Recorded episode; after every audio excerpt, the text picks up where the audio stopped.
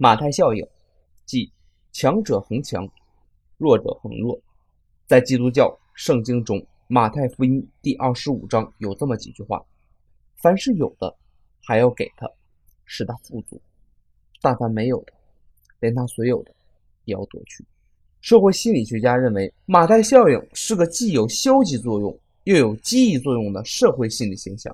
其消极作用是。已经取得成就的人和没有取得成就的人做出同样的成绩，而前者往往会得到上级的表扬、记者的采访、求教者和访问者的纷至沓来，各种桂冠也一项接一项的飘来，结果往往使其中一些人因没有清醒的自我认识和没有理智态度而居高自傲，最后在人生的道路上跌跟头。而其后者则无人问津，甚至还会遭到非难和嫉妒。我们再说说马太效应的积极作用：其一，可以防止社会过早地承认那些还不成熟的成果，或过早地接受貌似正确的成果；其二，马太效应所产生的荣誉追加和荣誉终生等现象，对无名者有巨大的吸引力，促使无名者去奋斗，而这种奋斗又必须有明显超越名人过去成果，才能获得向往的荣誉。从这个意义上来讲，社会的进步和科学上的突破还真与马太效应有点关系。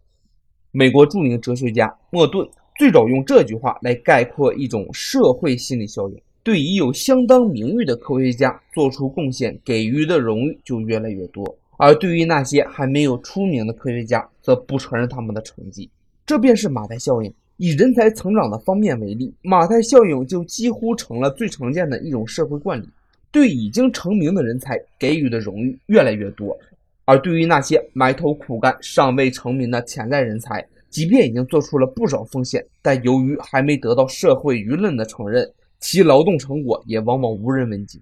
而在互联网中，马太效应更是如此。比如，互联网搜索、网络购物、即时通讯、网络安全软件等垂直互联网行业，排名第一的企业往往占据了百分之八十以上的收入。这种变化却是我们用户的共同选择，它决定了互联网行业的马太效应。好，今天的互联网名词解释就到这里。最后，祝愿大家都是马太效应的获益者。我们下期再见。